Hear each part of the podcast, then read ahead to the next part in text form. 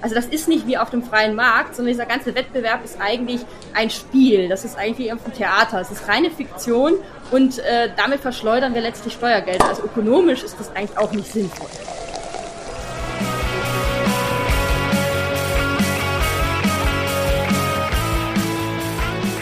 Ja, herzlich willkommen in der Wirtschaft, Christine und Julia. Schön, dass ihr da seid. Mit was stoßen wir denn heute an? Äh, mit Wasser. Ich habe mir einen Smoothie gemacht. Immerhin, dann äh, zum Wohl und Prost. Ja, Prost. Zum Wohle. Ja, herzlich willkommen zu unserer 47. Folge in der Wirtschaft, wo wir mit euch die Vielfalt der Wirtschaftswissenschaften kennenlernen. Dafür sprechen wir mit Expertinnen aus verschiedenen Teildisziplinen der Wirtschaftswissenschaften und anderer Disziplinen über ihre Forschung bzw. Arbeit und über aktuelle und gesellschaftlich relevante Themen. In unserer heutigen Folge ist Christine Eichhorn bei uns zu Gast. Hallo Christine, schön, dass du da bist. Ja, hallo. Ja, hallo auch von meiner Seite. Äh, Christine, für alle, die dich nicht kennen, würde ich dich noch mal kurz vorstellen. Du bist ähm, aktuell Vertretungsprofessorin am Institut für Literaturwissenschaften an der Universität Stuttgart und leitest dort die Abteilung Neuere deutsche Literatur. Davor warst du wissenschaftliche Mitarbeiterin am Institut für Germanistik und vergleichende Literaturwissenschaft an der Universität Paderborn und wurdest dort 2020 habilitiert. Studiert hast du Germanistik und Nordistik in Kiel und seit längerem schon engagierst du dich insbesondere für die Arbeitsbedingungen des Mittelbaus und hast in diesem Zuge die Kampagne Ich bin Hanna mit initiiert. Im März diesen Jahres hast du dazu zusammen mit Amrei Bar und Sebastian Kubon die Streitschrift Ich bin Hanna, prekäre Wissenschaft in Deutschland im Surkamp Verlag veröffentlicht. Und genau darüber wollen wir jetzt heute auch mit dir sprechen. Wir möchten dazu im ersten Blog über die aktuellen Arbeitsbedingungen in der Wissenschaft und was das für Folgen hat sprechen. Und im zweiten Teil der Folge wollen wir noch ein bisschen auf Verbesserungsmöglichkeiten eingehen. Genau, und dann würde ich sagen, Martin, starte doch direkt mal. Ja, genau. Und dann fangen wir direkt damit an, womit wahrscheinlich auch euer Buch angefangen hat. Und zwar sammeln sich seit dem letzten Jahr auf Twitter zahlreiche Tweets mit dem Hashtag Ich bin Hanna. Ihr habt diesen Trend initiiert. Magst du kurz erklären, wie ihr darauf gekommen seid? Ja, also Amrei Bar, Sebastian Kubon und ich, wir arbeiten ja schon, schon länger zusammen. Wir hatten 2020 im Herbst, da haben wir schon mal 95 Thesen gegen das Wissenschaftszeitvertragsgesetz gesammelt, also in Anlehnung an den Reformationstag. Und äh, mhm. insofern kannten wir uns schon. Und dann ist halt jetzt vor einem Jahr, im Juni 2021 genau, ist halt dieses Video vom Bundesministerium für Bildung und Forschung wieder aufgetaucht. Das war ein Erklärvideo zum Wissenschaftszeitvertragsgesetz, über das wir ja sicher auch gleich noch sprechen. Ähm, und äh, da wurde eben anhand einer Figur namens Hannah so ein bisschen dargestellt, wie das funktioniert. Und was eben besonders äh, daran war, ist, dass die Befristungen in der Wissenschaft da als sehr positiv hervorgehoben worden sind. Also, dass äh, ja Befristung eben Fluktuation sei und die eben die Innovation fördere und man das unbedingt so machen müsse, damit das System nicht von einer Generation verstopft wird. Und das ließ sich natürlich wunderbar, äh, hat sich natürlich wunderbar geeignet, um so auf Twitter äh, da nochmal zu mobilisieren. Das hat auch sehr gut funktioniert. Da haben wirklich, also innerhalb kürzester Zeit tausende Leute mitgemacht und eben ihre, dieser Hanna, eben, deswegen heißt es ja Hashtag Ich bin Hanna, ein Gesicht gegeben und gezeigt, was eben wirklich hinter dieser Figur steckt, welche Lebensläufe das sind, wenn man immer nur Kurzzeitverträge hat, welchen psychischen Druck man da ausgesetzt ist oder welche Nachteile man hat, wenn man dann familiäre Verpflichtungen hat und so weiter und so weiter. Also das ist so der Kern des Ganzen und das hat relativ schnell sehr viel Aufmerksamkeit ähm, erfahren, eben auch in der Presse und dann schließlich auch vom Ministerium selbst, die dann mehrfach darauf reagiert haben. Ja, genau. Vielen Dank, dass du uns ja jetzt mal alle abgeholt hast. Du hast es gerade schon angesprochen mit dem Wissenschaftszeitvertragsgesetz, damit alle wissen, worum es dabei geht. Kannst du das vielleicht noch mal kurz erläutern, was das ist? Ja, also dieses Gesetz gibt es seit 2007 in der jetzigen Form und es installiert ein Sonderbefristungsrecht für die Wissenschaft. Also normalerweise gilt ja das Teilzeit- und Befristungsgesetz und nachdem darf man ja nicht so lange befristen, bevor man die Leute in einem bestimmten Unternehmen fest einstellen kann. Und das Wissenschaftszeitvertragsgesetz macht es aber möglich, im gesamten wissenschaftlichen Bereich, also sowohl Universitäten als auch außeruniversitäre Einrichtungen, da kann man länger befristen. Und zwar konkret heißt das sechs Jahre vor der Promotion und sechs Jahre nach der Promotion. Das Argument ist eben Qualifikationsbefristung. Das heißt, die Idee ist, die Leute arbeiten an einer Qualifikationsarbeit, eben der Promotion oder nach der Promotion kann das die Habilitation sein oder eben andere Leistungen, die dann eben für eine Professur anerkannt werden und so insofern Habilitations Habilitationsäquivalenz sind. Und mit diesem Argument kann man die Leute jeweils, also insgesamt zwölf Jahre befristen. Dann gibt es noch so ein paar Sonderregelungen, gibt es so eine Familienkomponente, also das kann dann auch noch ein bisschen anwachsen. In der Medizin sind es ohnehin noch ein paar Jahre mehr.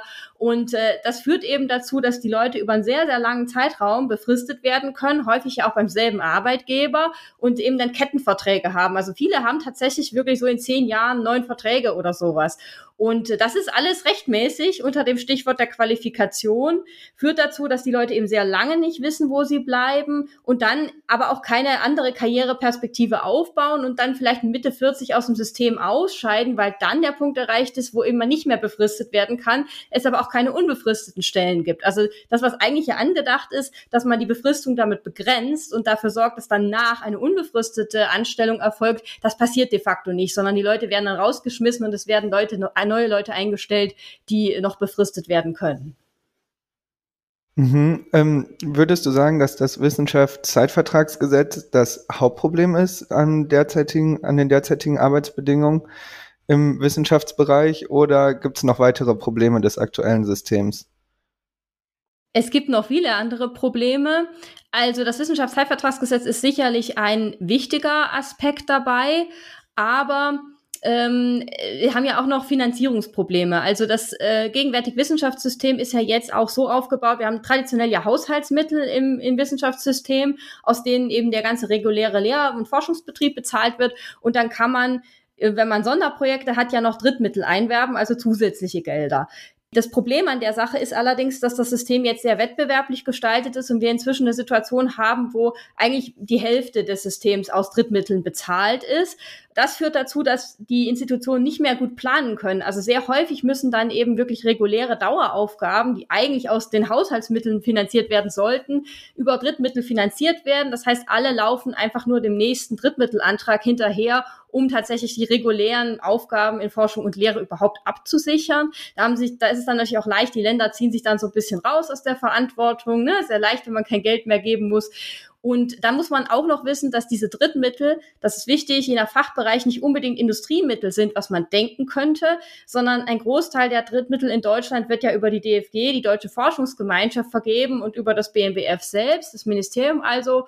Das heißt, eigentlich sind das Steuergelder und wir lassen halt mhm. nur die Leute dann darum konkurrieren, womit sie Anträge schreiben und wieder Arbeitszeit verloren geht. Die Förderquoten sind auch nicht sehr hoch, wenn alle sich darum bemühen. Das heißt, wir ver, äh, ja, das wird sehr, sehr viel heiße Luft auch produziert reduziert und das, was die eigentlichen Aufgaben in Forschung und Lehre sind, die kommen dann entsprechend zu kurz.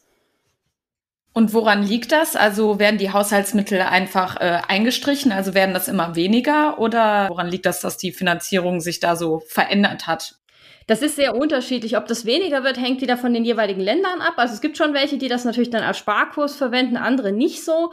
Aber grundsätzlich ist es halt so ein allgemeiner Trend gewesen, so ab den 80er, 90er Jahren, ne, dass man angefangen hat, äh, Universitäten zu Unternehmen oder unternehmensartigen äh, äh, Strukturen umzubauen, weil man der Meinung war, dass das sonst alles so verkrustet. Und natürlich, sicherlich gab es damals auch einen bestimmten Reformbedarf, aber wir haben halt eine ganze Menge Pseudowettbewerb im System. Da gibt es auch sehr viel Forschung aus der hochschulwissenschaftlichen Forschung dazu, die das auch wirklich darstellen, ist die Universität ist eben kein Unternehmen. Das ist das Problem. Wir haben einfach kein Produkt, das wir in dem Sinne verkaufen, sondern dieser Wettbewerb muss erst künstlich inszeniert werden. Das heißt, wir müssen künstlich möglichst viel Nachwuchs, also Doktoranden zum Beispiel aufbauen, die dann wieder um künstlich verknappte Stellen konkurrieren. Also das ist nicht wie auf dem freien Markt, sondern dieser ganze Wettbewerb ist eigentlich ein Spiel. Das ist eigentlich wie auf dem Theater. Es ist reine Fiktion und äh, damit verschleudern wir letztlich Steuergelder. Also ökonomisch ist das eigentlich auch nicht sinnvoll. Mhm. Wenn ich da mal kurz so eine Zusammenfassung oder so eine erste Zwischenbilanz machen kann, sind quasi die Probleme, die sich im Wissenschaftsbereich ergeben anzüglich der Arbeitsbedingungen, vor allem diese Kettenbefristung, dass man immer wieder vom befristeten zu befristeten Vertrag hetzt und dann irgendwann vor dem Punkt steht, dass es nicht mehr möglich ist und man meistens keinen Anschlussvertrag bekommt, also keinen unbefristeten Anschlussvertrag und dass durch diese Drittmittelfinanzierung auch immer mehr kurzfristige äh, Stellen geschaffen werden und es wenig langfristige Planungssicherheit gibt. Was sind denn die Folgen von diesen doch nicht ganz gut gestalteten Arbeitsbedingungen?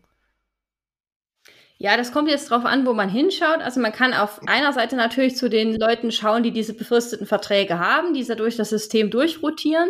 Für die ist das natürlich schwierig, weil sie keine Planungssicherheit haben und häufig auch auf Teilzeitstellen sitzen. Das heißt, wir haben eine Situation, wo Leute über ja, 15 Jahre vielleicht zwischendurch mal arbeitslos sind, dann nur eine Teilzeitstelle haben und wenn das eben dann, wenn sie es dann nicht irgendwie auf eine Professur schaffen, wo es dann egal ist, dann zahlen die auch entsprechend weniger in die Rentenkasse ein. Die die laufen also auf Altersarmut zu. Ne? Das ist mhm. ein Problem. Dann sind natürlich viele psychische Probleme dran oder eben auch gesundheitliche Probleme. Wenn ich ständig in ständiger Unsicherheit lebe, dann bin ich natürlich auch eher in einer Situation, wo ich eine Depression entwickle oder ein Burnout entwickle. Ja? Weil alle auch so, das ist auch so eine sehr starke Leistungsgesellschaft, alle machen ständig Überstunden. Das ist also auf der Ebene nicht gut. Es ist nicht gut für die Chancengleichheit.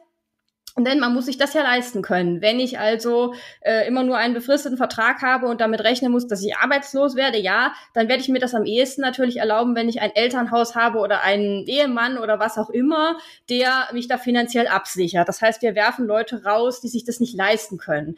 Genauso äh, ständige Pendelei, man ist nicht immer an einem Ort, man zieht wieder um oder man muss ständig hin und her. Das führt dazu, dass Leute keine Familie gründen. Es führt das, dazu, dass Leute, die irgendwelche körperlichen Einschränkungen haben, dann aus dem System rausfliegen, weil sie äh, das sich einfach nicht mehr erlauben können. Wenn man zum Beispiel sehbehindert ist, dann kann man nicht mal in der einen Stadt sich orientieren, dann mal in der anderen, sondern man mhm. muss halt ein Netzwerk aufbauen. Das heißt, all diese Leute, die eigentlich wissenschaftliche Arbeit leisten könnten, werden aussortiert.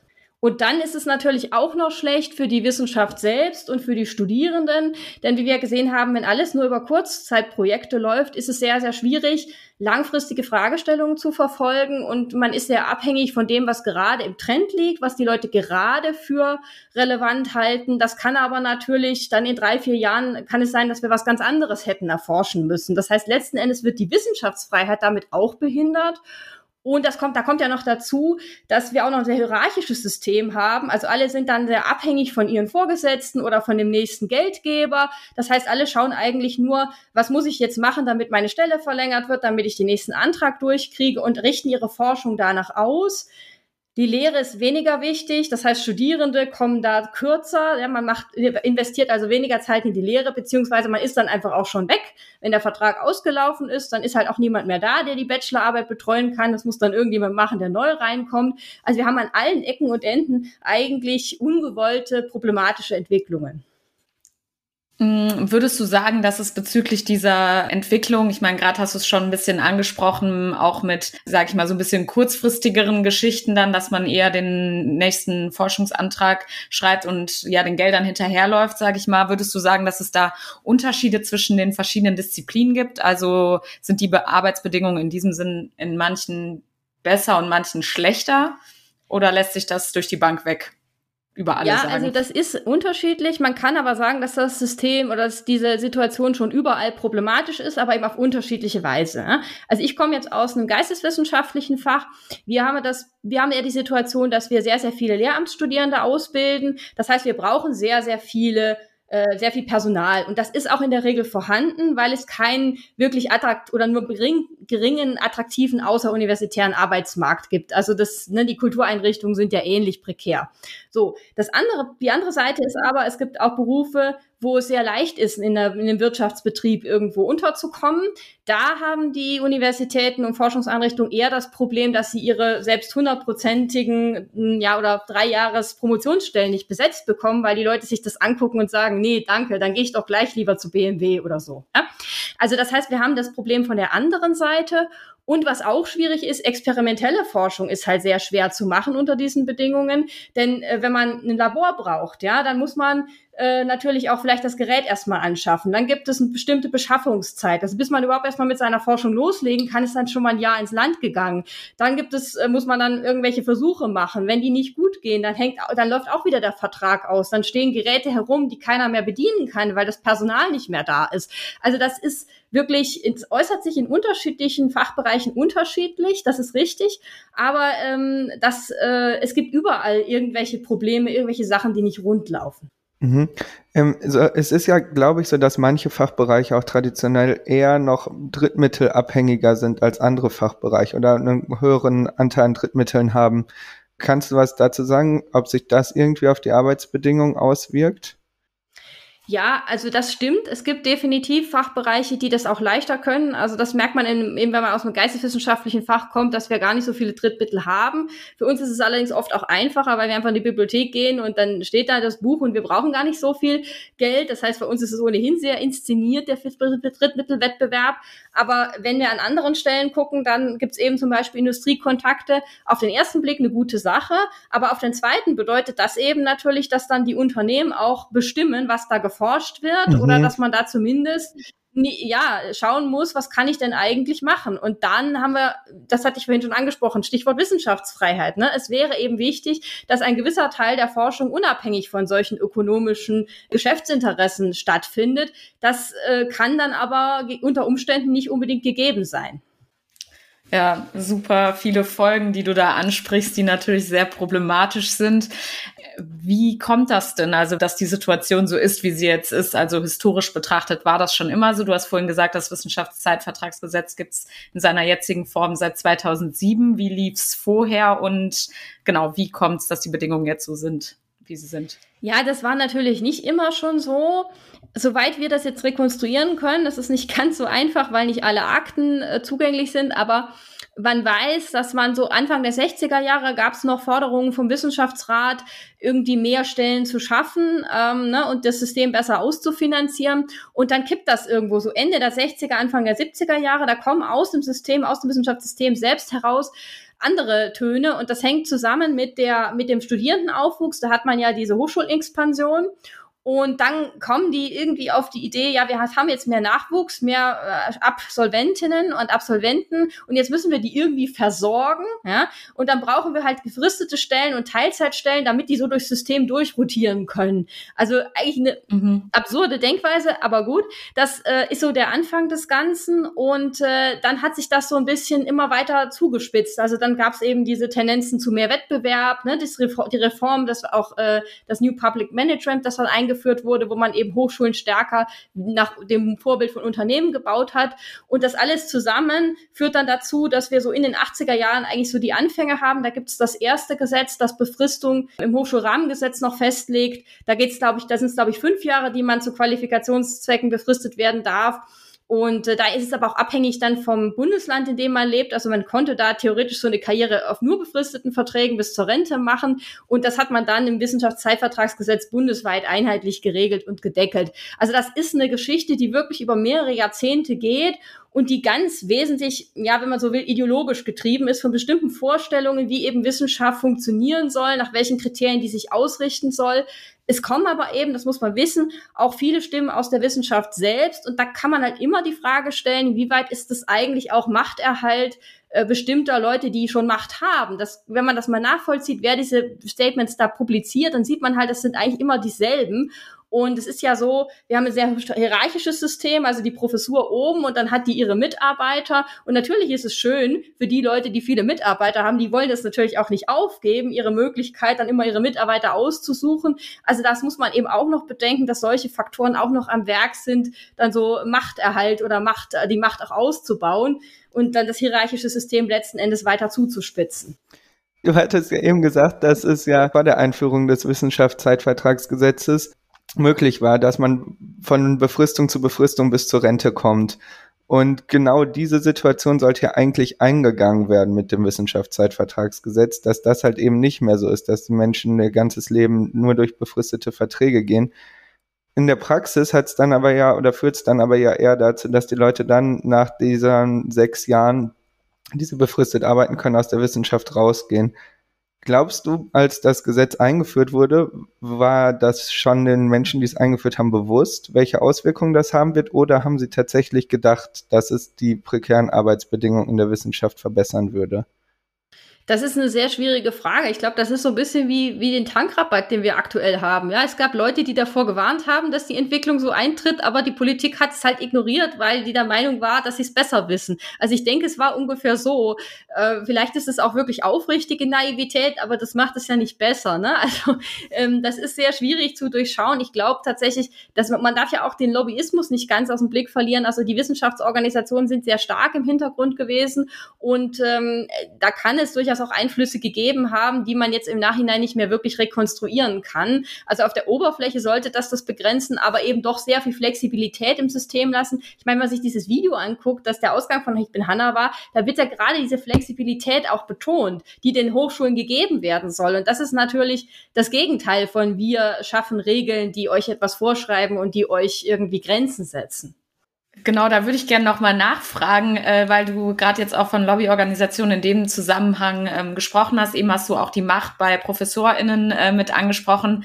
Ich würde total interessieren, wer davon so profitiert in dem Sinne. Also wer ähm, hat ein Interesse daran und in dem Zuge auch die Möglichkeit, das so umzugestalten oder die Macht, das so umzugestalten oder diese Richtung so vorzugeben, dass die Situation so ist, wie sie ist und sich ja gerade bei der Finanzierung auch eher verschärft als besser wird.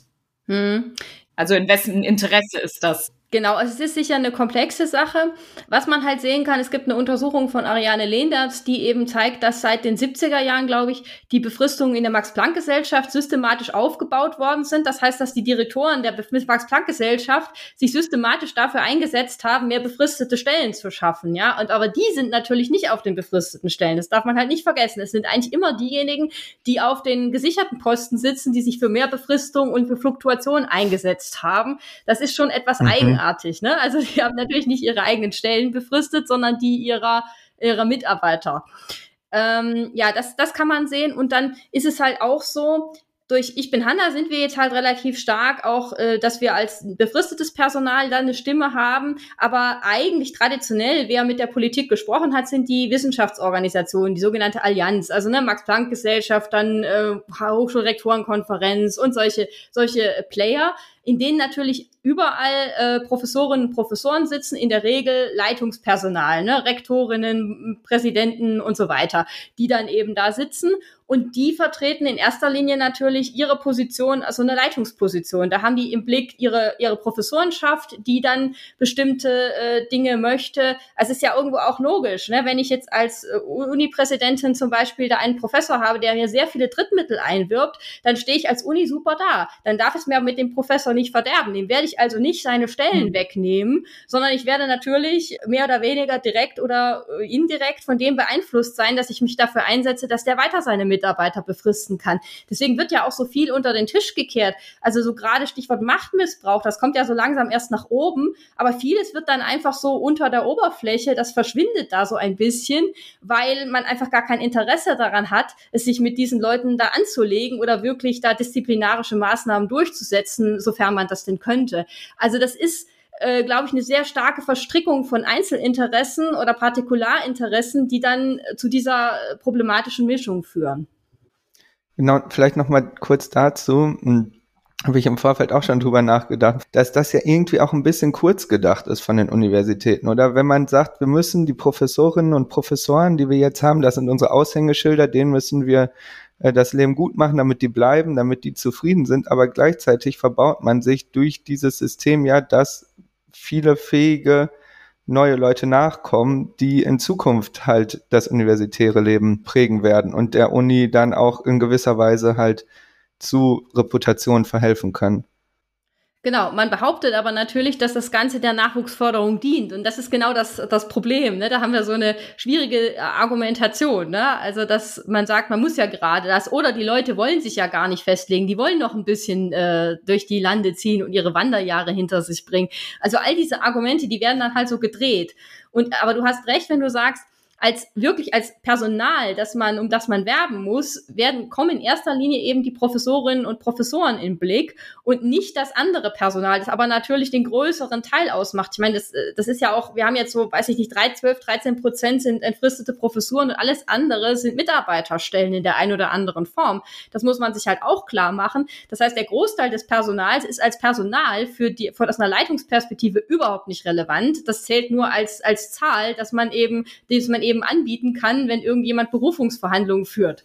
Und das ist auch eine, eine schiefe Lage, auch in der, in der Gesetzgebung oder in der Rechtsprechung sieht man das, dass die Wissenschaftsfreiheit in erster Linie immer auf die Professorinnen und Professoren angewendet wird oder man dahin denkt, obwohl sie natürlich für sämtliche Personen gibt, die, äh, gilt, die wissenschaftlich tätig sind. Ich meine, ich hätte es auch äh, in dem Kontext nochmal gelesen, dass es ja auch so ist, dass quasi insgesamt die Beschäftigten an den Universitäten äh, die Anzahl gestiegen ist, aber der Anteil an ProfessorInnen gesunken ist. Also quasi die Anzahl an Professuren ja nicht äh, im gleichen Maße weiter steigt, oder? Genau so ist es. Und das verschärft dann wieder natürlich den Flaschenhals nach oben, weil wenn ich mehr Leute als Nachwuchs produziere, dann habe ich natürlich mehr, weniger Leute, die auch bleiben können. Mehr Leute konkurrieren um dieselbe Stelle. Das wiederum, da kann man sich dann auch wieder, das kann man sich auch wieder schön reden und kann sagen, ja, wir machen halt radikale Besten auslesen. Nur die allerbesten dürfen bleiben. Aber die anderen, die, die bleiben ja nicht einfach auf, einem, auf einer niedrigeren Stufe, wie das vielleicht in einem Unternehmen der Fall wäre, sondern es ist ja wirklich, entweder du wirst der Chef oder du fliegst raus. Ja? Und das ist, mhm. äh, auch das natürlich eine eigentlich unsinnige Sache, eine Verschwendung von Ressourcen, denn dann sagt man, ja, die gehen dann in die Wirtschaft, ja, schön, ähm, aber dafür bilden wir sie ja eigentlich nicht aus, denn wenn sie in einen Beruf außerhalb der Wissenschaft gehen sollen, dann können sie spätestens nach der Promotion raus und müssen nicht noch länger im System bleiben, die meisten sogar nach dem Studienabschluss. Hm. Ja, auch da wieder die ganzen Sachen, die in der Wissenschaft zählen, zählen ja dann außerhalb quasi nicht wie Zitationen etc. oder Publikationen.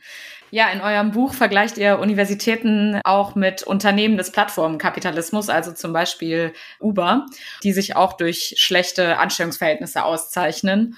Und da habe ich mich gefragt, ob dieser Vergleich nicht insofern hinkt, als dass bei Universitäten ja keine Gewinne erwirtschaftet werden und somit Universitäten ja eigentlich nicht monetär davon profitieren. Ja, vorhin haben wir schon ein bisschen darüber ähm, gesprochen, wer quasi davon profitiert oder profitieren könnte, dass die Bedingungen trotzdem an den Universitäten so sind, wie sie aktuell sind. Aber genau, in welcher Form profitieren Universitäten davon, dass die Anstellungsverhältnisse so sind? Hm.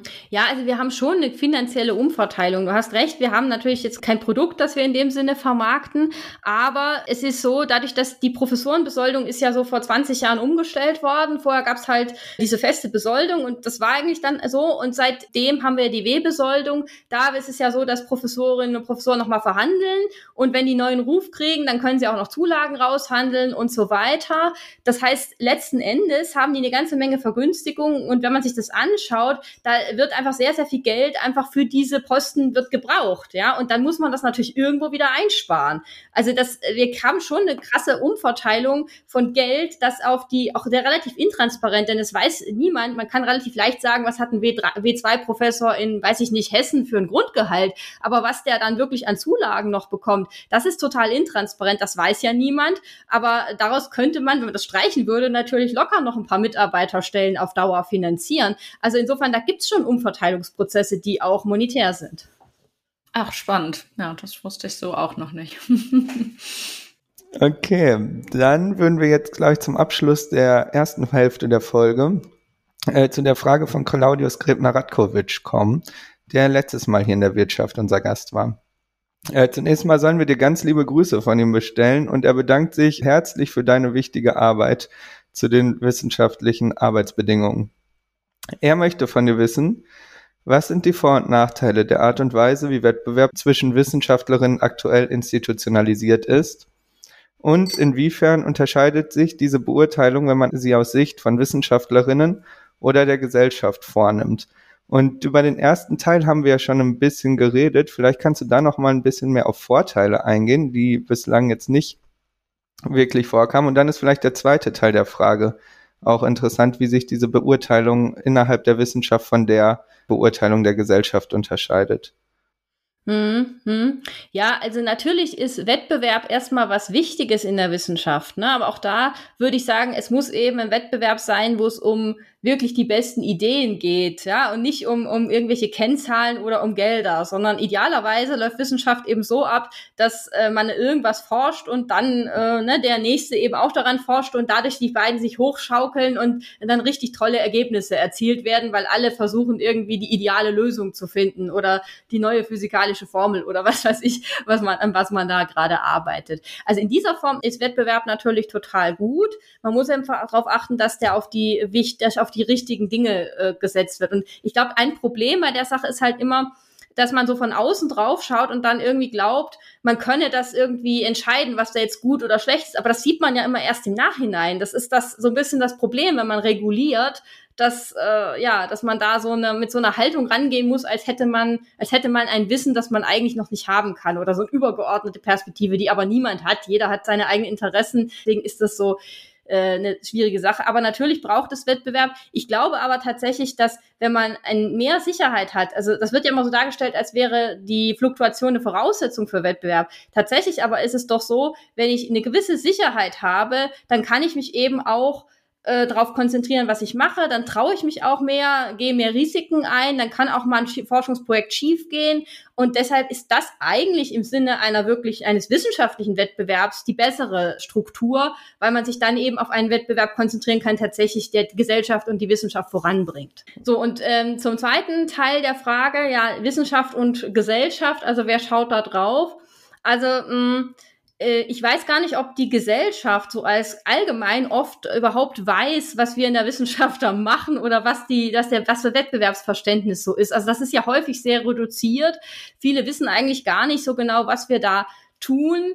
Und äh, dann ist es halt auch naheliegend, dann vielleicht sich so anzulehnen, so an diese, ne, so Wettbewerb, wie es man im Unternehmen hat. Ne? Das eine Unternehmen hat halt dieses Handy und das andere Unternehmen hat das Handy und irgendeins setzt sich dann durch, weil es irgendwie besser verkauft wird oder so, besser funktioniert. Aber das ist für Wissenschaft häufig natürlich auch zu einfach gedacht, weil wir eben nicht unbedingt immer diese Verwertungslogik darin haben, sondern es kann halt häufig sein, dass irgendwie irgendetwas 20 Jahre brach liegt und dann plötzlich wird es gebraucht. Ja, und deswegen muss es trotzdem trotzdem entwickelt werden. Und ich glaube, da ist einfach auch, das glaube ich, auch wichtig, dass wir für die Gesellschaft doch mehr, mehr Transparenz schaffen, was eigentlich Wissenschaft tut und warum sie diese Unsicherheiten aushalten muss, dass man eben so langfristig unterwegs ist aus Sicht der WissenschaftlerInnen ist es, äh, ist, glaube ich, Wettbewerb im Moment eine sehr negative Kategorie geworden. Einfach deshalb, weil das so hochgehangen wurde von Politik und von Hochschulleitungen, ne, dass alle konkurrieren. Also ich glaube, die meisten von uns können dieses Wort inzwischen nicht mehr hören. Das ist auch symptomatisch, ne? Das ist genau mhm. dieser Effekt, der dann entsteht,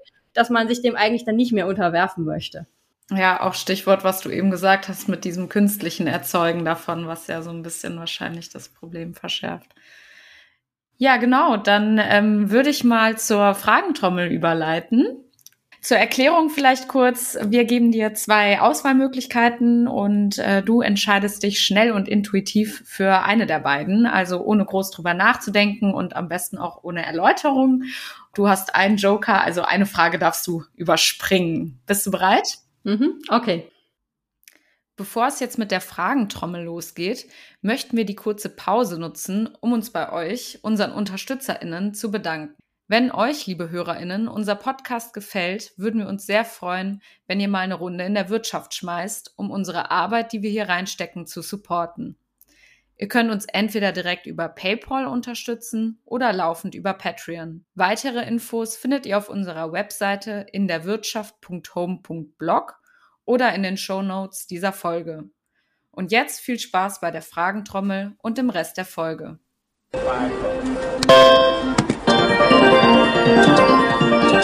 Buch oder Podcast?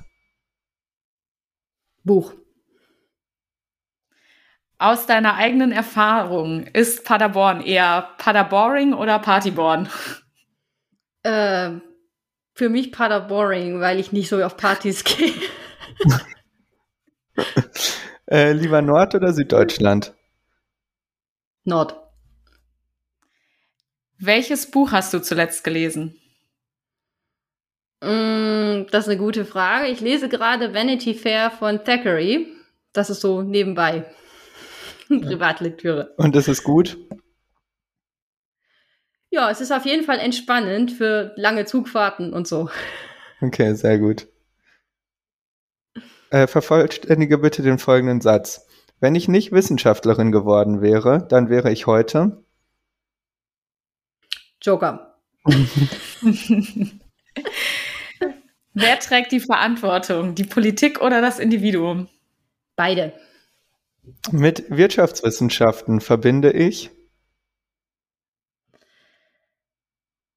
sehr viele äh, Theorien, von denen die meisten, glaube ich, öffentlich gar nicht so zur Erkenntnis äh, oder zum ja, in Aufmerksamkeit bekommen, die sie vielleicht verdienen. Ah, sehr gut.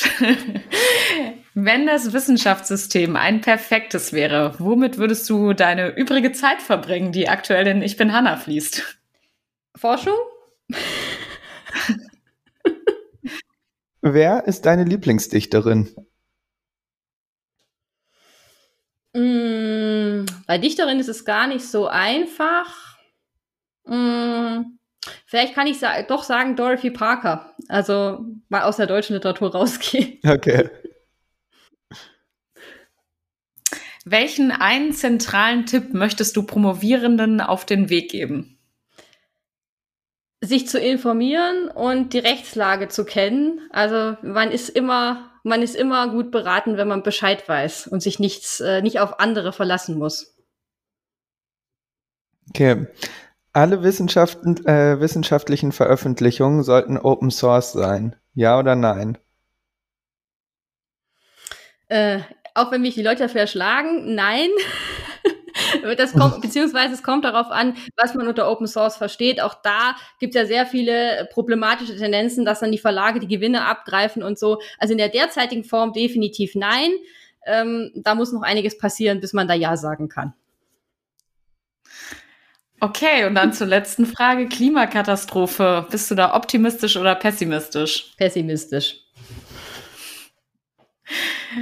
Ja, danke, dass du dich darauf eingelassen hast. Ähm, genau, und für unsere ZuhörerInnen, falls ihr interessante oder lustige Fragen habt, die wir unseren GästInnen stellen sollen, dann ähm, genau, meldet euch gern bei uns.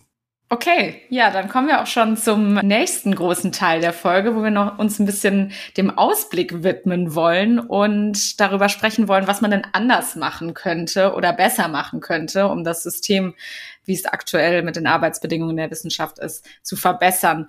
Wo siehst du denn den größten Reformbedarf aktuell und warum? Ja, wir haben ja im Moment eine gute Gelegenheit, weil das Wissenschaftszeitvertragsgesetz jetzt evaluiert worden ist und da auch der Gesetzgebungsprozess ansteht. Da sind wir ja auch dran. Also das ist im Moment auch die realistischste Chance, dass da erstmal was passiert. Und zwar konkret ähm, haben wir ja darüber nachgedacht, was für Reformen man da machen kann. Also das Entscheidende ist, glaube ich, diesen Qualifikationsbegriff erstmal zu äh, konkretisieren. Und am besten geht das natürlich, indem man ihn auf die Promotion beschränkt. Denn mhm. letzten Endes ist das, das ein Grundproblem, ja, dass wir von Nachwuchs immer reden. Und eigentlich ist aber der wissenschaftliche Nachwuchs spätestens nach der Promotion nicht mehr, ja, kein Nachwuchs mehr, sondern das sind dann Leute, die ihren Beruf machen und da natürlich sich noch weiter qualifizieren. Also insofern, das ist das eine. Und dann damit zusammenhängt, wäre einfach wichtig eine äh, grundsätzliche Personalstrukturreform, die es dann möglich macht, nachdem Befristung nach der Promotion in der Form nicht mehr möglich ist, entfristete Stellen zu schaffen, auf denen man sich aber trotzdem noch weiterentwickeln kann. Das ist im Moment so ein großes Defizit, dass man sagt, man qualifiziert sich und dann irgendwann hat man seinen Ruf und dann macht man gar nichts mehr bis zur Rente, äh, entwickelt sich gar nicht mehr weiter. Das ist ja irrsinnig. Also da würde ich mir einfach ein anderes System wünschen, das entsprechend flexibler mit Weiterbildungsmöglichkeiten um, umgeht und entfristet Entfristung und Ausbildung oder Weiterbildung entkoppelt. Also, wenn ich das richtig verstanden habe, wäre quasi der Vorschlag, dass man nach der Promotion direkt auf eine entfristete Stelle kommen würde. Ja, genau, genau. Da kann man darüber reden, was für Stellen das dann sein sollen. Ne, man kann auch darüber reden, was für Kündigungsmöglichkeiten man dann hat. Aber es ist einfach äh, kein, kein Zustand, dass wir da ein Sonderbefristungsrecht mit dem Argument machen, dass die Leute noch in Ausbildung sind. Ich meine, es gibt immer noch Projektstellen, die wird es auch danach noch geben. Da kann man ohnehin befristen. Das kann man auch nach Teilzeit- und Befristungsrecht machen. Aber wir müssen wieder zu einem Zustand kommen, wo tatsächlich unbefristete Beschäftigung die Regel ist. Und die Leute werden dann nicht ewig auf ihren Stellen sitzen. Das ist immer so eine Befürchtung sondern wenn es mehr unbefristete Stellen gibt, dann gehen die auch mal weg. Das passiert bei Professuren ja auch. Ne? Mhm. Also es ist, äh, die bleiben jetzt deswegen auf den Stellen, weil es so wenige gibt. Und ähm, du hast jetzt ja vorher schon gesagt, dass äh, im ersten Teil der Folge, dass es viel ähm, sich in Richtung Drittmittel verschiebt. Wäre da dann nicht die Gefahr, dass sich noch mehr in Richtung Drittmittel verschiebt, dass man quasi sagt, ja, wir haben im regulär finanzierten Bereich mehr ähm, entfristete Stellen, aber Drittmittelprojekte sind ja, also Drittmittelprojekte sind ja schwer äh, zu entfristen, weil die meistens ja eine kurze Laufzeit haben. Also bestünde die Gefahr, dass noch mehr in ja. Richtung Drittmittel verschoben wird. Absolut. Deswegen muss man da gleichzeitig auch noch ran. Also es gibt nicht die eine Lösung, sondern man muss verschiedene Dinge gleichzeitig machen. Ähm, also grundsätzlich wäre es besser, das Verhältnis zwischen Haushalts- und Drittmitteln wieder auszugleichen, dass wir, also die Experten empfehlen da eigentlich ein Verhältnis von äh, 2 zu 1, also zwei Drittel Haushaltsmittel und ein Drittel Drittmittel. Äh, größer sollte es nicht sein, danach kippt es in problematische Verhältnisse. Das müsste man wieder herstellen. Das geht nicht so schnell. Was man aber jetzt machen kann, ist äh, Drittmittelpooling. Das wird zum Teil ja auch schon überlegt. Auch das gibt es ja in bestimmten Bereichen, auch in Unternehmen, dass Leute einfach fest angestellt werden, aber dann eben immer wieder Projekt, verschiedene Projekte machen, verschiedene Gelder einwerben und das dann in so einen Pool kommt, aus dem sie bezahlt werden. Und das wäre eine Möglichkeit, um die in der jetzigen Situation das auszugleichen. Äh, mich würde da vielleicht interessieren, wenn wir einen Blick in andere Länder werfen, gibt es da Länder, in denen das Wissenschaftssystem besser funktioniert, also wo man sich dran orientieren könnte und sich ein Beispiel nehmen könnte an einzelnen Punkten? Also wichtig ist immer, dass man sagen muss, wenn man in andere Länder schaut, die haben spezifische andere Probleme. Also man kann nicht alles eins zu eins übertragen, davor muss man immer warnen. Trotzdem ist es so, ähm, also Wissenschaft ist sehr prekär, eigentlich weltweit. Das ist tatsächlich ein Problem. Es gibt so einen Trend zur Prekarisierung der Wissenschaft. Man kann aber natürlich schon sehen, wenn man zum Beispiel in die skandinavischen Länder schaut, dass es da einfach schon ein weniger hierarchisches System gibt. Das heißt, äh, es ist äh, einfach, äh, es gibt dann eben nicht den einen Professor, der seine Mitarbeiter hat und alles entscheidet, sondern man hat dann eher so eine departmentartige Struktur, wo auch äh, ne, Mitarbeiter, die kein Professor sind, irgendwie eine, ein Mitspracherecht haben und dann nicht irgendwie so der Nachwuchs sind, den man nicht weiter berücksichtigen muss. Das wäre also ein Modell. Und da ist es auch üblich, dass man nach der Promotion Person ähm, mindestens auf so eine Tenure-Track-Stelle kommt, so dass man eine Entfristungsperspektive hat. Und das gibt es in vielen Ländern, also dass wirklich so die, gerade diese Phase nach der Promotion noch so prekär ist oder so unsicher ist durch diese Befristung, das ist schon in Deutschland ein Phänomen, das ähm, ein bisschen, bisschen Sonderstatus hat. Das gibt es einfach nicht überall. Viele machen diesen Flaschenhals nach der Promotion. Hat auch Vor- und Nachteile, aber ich glaube, es hat unterm Strich doch mehr Vorteile als Nachteile. Mhm. Du hast jetzt ja gesagt, die ziehen den Flaschenhals quasi vor, also die sortieren dann früher aus. Das BMBF nennt es ja in dem Video, ich bin Hanna, äh, Verstopfung des Wissenschaftsbetriebs, wenn es zu viele entfristete Stellen gibt, dass eine Generation quasi Stellen hat und dann keine Leute mehr nachkommen können. Ähm, bei dem, bei der Idee, die du jetzt eben präsentiert hast, dass man versucht nach der Promotion, dass es nach der Promotion die Menschen auf, direkt auf entfristete Stellen kommen. Wie würde da diese Problematik der möglichen Verstopfung gehandhabt werden? Also wenn ich mir es jetzt praktisch vorstelle, dieses Gesetz wurde, würde geändert in ein paar Jahren und dann gibt es eine Generation von Absolventinnen oder die dann äh, diese unbefristeten Stellen bekommen. Wann besteht diese Gefahr nicht real, dass tatsächlich die dann da sind und erstmal danach keine neuen Stellen zu schaffen sind, weil schon sehr viele Stellen vergeben sind? Ja, dass diese Gefahr besteht in dem Moment, wo es eben wenige Stellen gibt und wo wir auch ein sehr unflexibles System haben. Tatsächlich aber ist es ja so, dass viele Leute, wenn man einfach auf den normalen Arbeitsmarkt schaut, die machen dann irgendwie zehn Jahre einen Job und dann suchen sie sich halt was anderes, weil ein gutes Angebot kommt, weil sie sich weiterentwickeln wollen oder so. Und in der Wissenschaft gibt es einfach keine Möglichkeit dafür. Wir haben einfach Stellentypen, wo man dann so festgelegt ist bis zur Rente. Und das müsste man mhm. flexibilisieren. Also man müsste einfach Weiterentwicklungsmöglichkeiten und dann kann eben dann jemand sagen, okay, nach zehn Jahren, jetzt habe ich da irgendwie, weiß ich nicht, äh, so einen Schwerpunkt Lehre gemacht und jetzt möchte ich aber irgendwie mich doch noch auf eine Professur qualifizieren und dann mache ich das. Oder ich gehe mal irgendwie fünf Jahre in irgendein Unternehmen, komme dann zur Uni zurück. Das ist jetzt bis auf wenige Fachbereiche quasi unmöglich. Wenn du einmal raus bist, bist du raus. Und wenn man das da mehr Bewegung drin hätte, dann würde sich dieses Problem nicht ergeben. Ähm, ich bin Hanna, beziehungsweise die äh, Initiative hat es ja sogar bis in den Bundestag geschafft und wurde da diskutiert. Da würde mich so interessieren, wie es jetzt weitergeht. Also was sind die nächsten Schritte für eure Kampagne quasi oder Ideen, wie ja. es weitergeht? Es geht ja noch mehr über den Bundestag hinaus. Wir sind ja auch im Koalitionsvertrag, was auch sehr schön ja. ist. Genau. Ähm, also der nächste Schritt ist tatsächlich Wissenschaftszeitvertragsgesetz. Jetzt, wo eben die Reform ansteht, jetzt ist ja bald Sommerpause des Bundestags, aber dann im Herbst gehen wir davon aus, dass es eben einen Gesetzgebungsprozess gibt. Jetzt ist am 27. Juni auch dieser Termin im BMBF, wo die nochmal verschiedene Leute einladen, um sich nochmal inspirieren zu lassen. Also das ist im Moment das, was ansteht, dafür zu sorgen, dass beim Wissenschaftszeitvertragsgesetz bei der Novelle etwas herauskommt, das mehr bringt als die letzte Novelle, kann man ja in dieser Evaluation nachlesen. Ne? Das hat nicht allzu viel bewirkt, was auch die meisten irgendwie schon wussten, dass es diese äh, neue Auflage des Gesetzes von 2015 und 16 nicht so viel verbessert hat, sondern nur minimal. Und das wäre eigentlich kannst das Ziel, dass da jetzt erstmal was ja. Sorry, kannst du kurz sagen, ähm, um was es bei dieser Novelle ging? Also gibt es irgendwie ein paar. Bei der Novelle ging es im Wesentlichen darum, genau die äh, Befristungsdauer ein bisschen zu verlängern. Also die haben dann so Formulierungen reingesetzt, dass es eine angemessene Befristungsdauer geben soll und so weiter. Und deswegen zieht sich die Evaluation auch darauf zu gucken, sind die Vertragsdauern länger geworden. Und das Interessante ist halt, die sind länger geworden bis 2017 und seitdem nehmen sie wieder ab. Das heißt, es gab so einen Initialeffekt, ja, jetzt ist die Novelle da, jetzt müssen wir länger Verträge machen und dann haben die Leute das kurz gemacht, aber inzwischen geht's wieder runter. Also das heißt, es ist eigentlich eine Novelle, die nicht allzu viel gebracht hat, die auch nur minimale Veränderungen Veränderung im Gesetz bewirkt hat. Und da jetzt einfach mehr hinzubekommen, dass wirklich die Situation sich am Ende verbessert, das wäre ein wesentliches Ziel, was jetzt in den nächsten Monaten ansteht. Und kannst du vielleicht auch noch kurz was dazu sagen, was im Koalitionsvertrag dazu steht? Im Koalitionsvertrag verstehen sehr viele verschiedene Dinge. also da steht auf jeden Fall drin, dass man mehr Dauerstellen für Daueraufgaben möchte.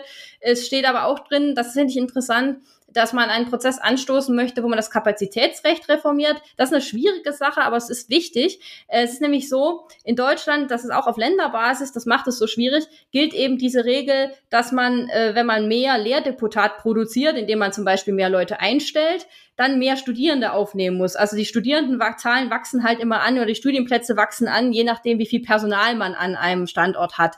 Und das führt zu verschiedenen Problemen. Das geht auch so auf die Studienexpansion in den 60er, 70er Jahren zurück. Aber das führt eben zu dem Problem, dass man zum Beispiel die Betreuungsquote nie verbessern kann. Ja, also wenn ich sehr viele Betreu Studierende betreuen muss, in dem Moment, wo ich jemand Neues einstelle, um das auszugleichen, habe ich, muss ich wieder mehr Studierende aufnehmen.